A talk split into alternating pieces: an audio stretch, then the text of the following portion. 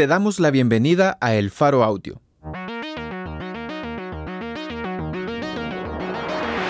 Ahora puedes escuchar nuestros reportajes en el momento que más te convenga. Sigue nuestro canal en tu plataforma de podcast favorita y no te pierdas las historias importantes de Centroamérica.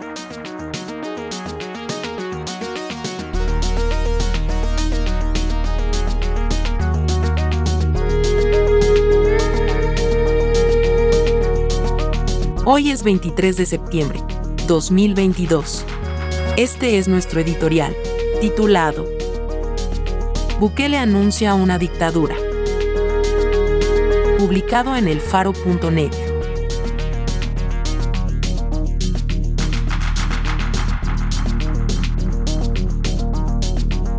La falta de sorpresa no le resta gravedad al anuncio que Nayib Bukele ha hecho de buscar la reelección no solo por tratarse de una violación a la Constitución y las leyes de El Salvador, sino porque el régimen ha eliminado ya todos los contrapesos que servían para que esa Constitución y esas leyes se cumplieran. Que el pueblo decida, dicen los portavoces del engaño, encabezados por el vicepresidente Félix Ulloa, que se pasó media vida defendiendo la prohibición constitucional a la reelección hasta que el oportunismo le transformó la interpretación jurídica.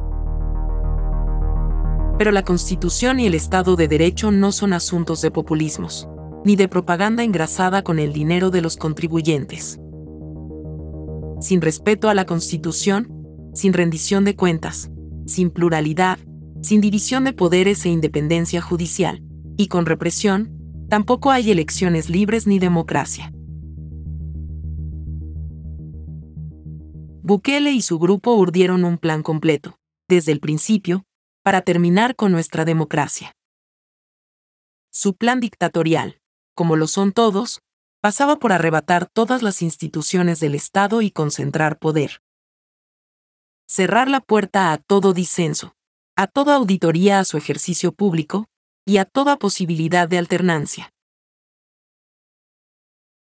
Su truco para mantener la popularidad, mientras llegaban a este punto, fue la propaganda, que les funcionó mejor de lo que casi nadie vaticinó. Pero cada paso de este desmantelamiento lo hizo en público, con la complacencia y complicidad de empresarios corruptos, de jueces corruptos, de funcionarios corruptos, de policías corruptos, de soldados corruptos, y de ciudadanos cómodos en el silencio.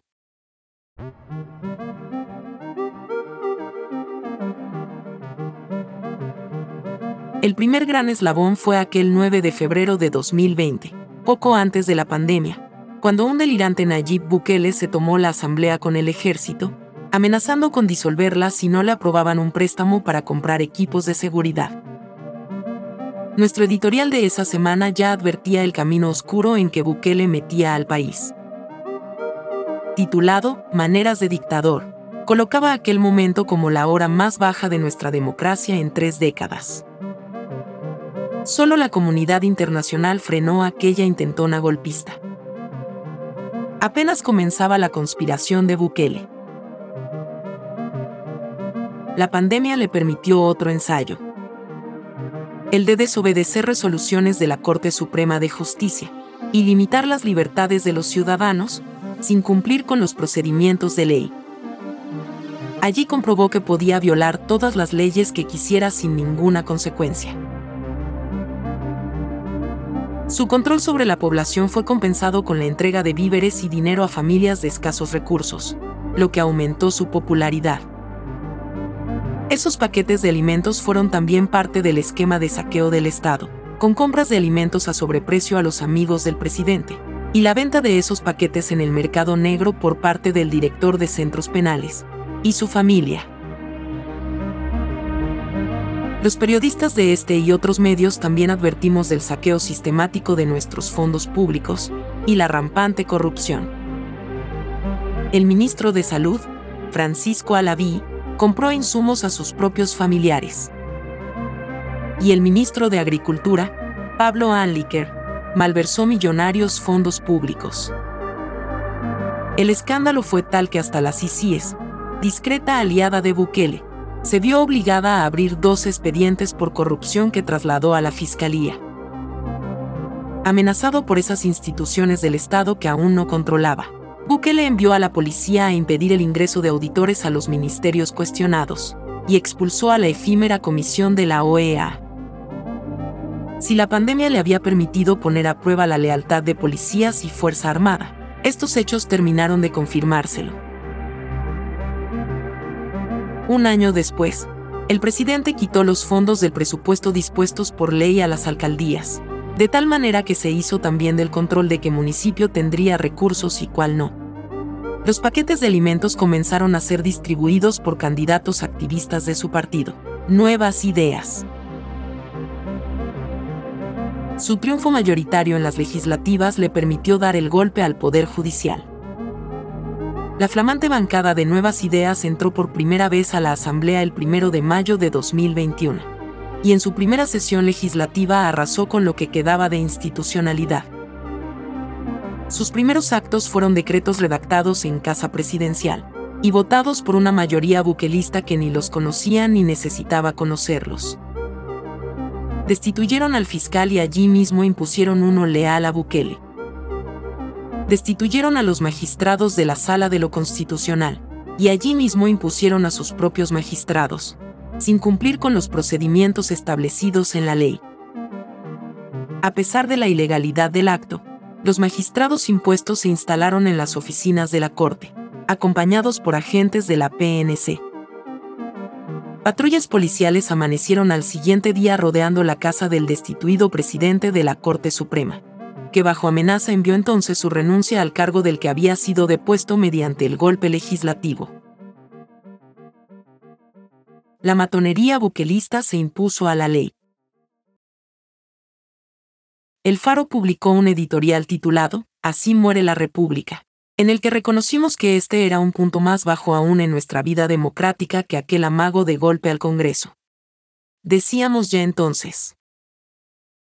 Al estilo de los grupos de crimen organizado, al régimen instalado por Bukele ya no lo sujetan ni siquiera las limitaciones de la ley al ejercicio del poder público. Aquí, ahora mismo, él está por encima del marco jurídico.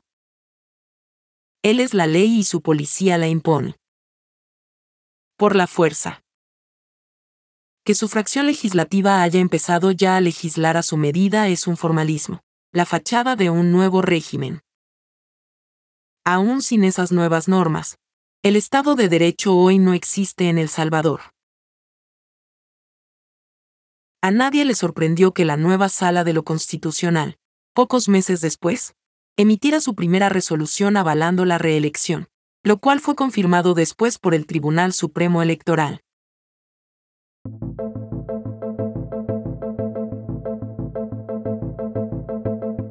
El ilusionismo seguía funcionando.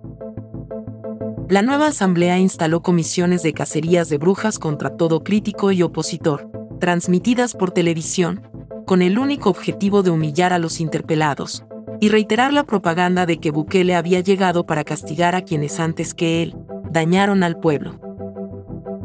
Los diputados llegaron al absurdo de citar al rector de la UCA para que investigara si la universidad jesuita no era una organización de fachada. Mientras el circo movía las pistas, Bukele y su grupo cerraron el control de todo el aparato estatal y el acceso a la información pública. La destitución del fiscal permitió desmantelar la unidad especializada, que investigaba los casos de corrupción de su gobierno. El espionaje, seguimiento y acoso a sus críticos arreció en este periodo, con la ayuda leal de la PNC y el ejército, y con poderosas herramientas informáticas como Pegasus. Vino entonces el esquema fraudulento del Bitcoin, en el que con fondos públicos se crearon empresas privadas como Chivo, y el presidente Bukele en sus noches de insomnio aseguraba haber comprado millones de dólares en Bitcoin, sin que quedara registro, ni de qué partida salían esos fondos, ni por qué un ciudadano, Nayib Bukele, disponía de ellos en su teléfono personal, ni a dónde se iban o negociaban los bitcoins comprados. De paso, la Asamblea terminó con el último rincón de independencia judicial, al reformar, otra vez de forma ilegal, la ley de la carrera judicial, y destituir de un plumazo a la tercera parte de los jueces del país, reservándose la potestad de cambiar de tribunal a su antojo a los restantes.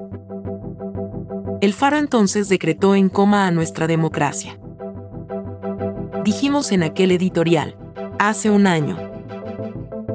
Asistimos a pasos agigantados al fin de la República y su sustitución por un clan familiar antidemocrático, que utiliza el Estado en su beneficio pero para que consigan sus objetivos son necesarios funcionarios y burócratas indignos, oportunistas o corruptos que operen a su favor, y una ciudadanía cegada por la propaganda. No se recuperó la República de aquel momento. Ahora está herida de muerte.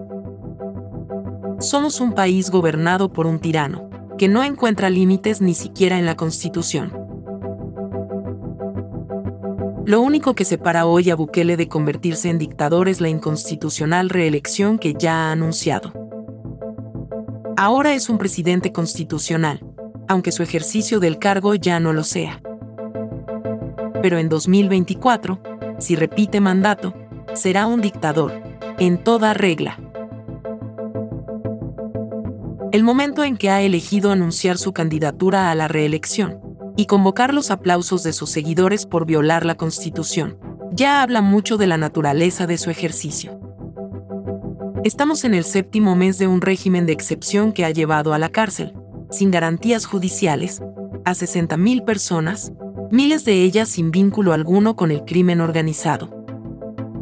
En medio de la peor crisis financiera del país desde el fin de la guerra, debido a la incapacidad de su gabinete, su necesidad populista de gastar para mantener la popularidad, el fracaso de su apuesta por el Bitcoin y el saqueo de fondos públicos perpetrado por Bukele y sus cómplices. Y la comunidad internacional repudia su corrupción y su irrespeto a la democracia, las leyes y los derechos humanos. El engaño es descarado. Redujo primero las tasas de homicidios mediante un pacto criminal con las pandillas sus funcionarios liberaron a líderes criminales encarcelados. Cuando el pacto se le vino abajo, aprobaron el régimen de excepción y las detenciones arbitrarias. Entre los más de 60.000 salvadoreños encarcelados en estos siete meses de régimen de excepción, no hay un solo funcionario de la administración Bukele acusado de corrupción a pesar de que son públicas abundantes pruebas de que muchos de ellos están directamente involucrados. Y tanto. Según las pesquisas del Grupo Especial de la Fiscalía que investigaba la estructura de saqueo del Estado, esta la encabezan los hermanos del presidente. El rescate de la democracia no pasa ya solo por la vía institucional, y los ciudadanos no podemos seguir pretendiendo que la situación del país es normal. Solo la oposición ciudadana, organizada y decidida, y el apoyo de la comunidad internacional en su conjunto, que debe obligar al país a cumplir con sus obligaciones constitucionales e internacionales, podrán frenar pacíficamente la instalación de una dictadura en El Salvador en pleno siglo XXI. Se acaba el tiempo para hacerlo.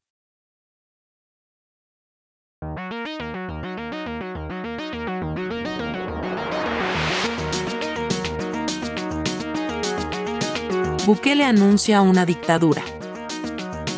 Fotografías por Víctor Peña. Producción y musicalización por Omnion.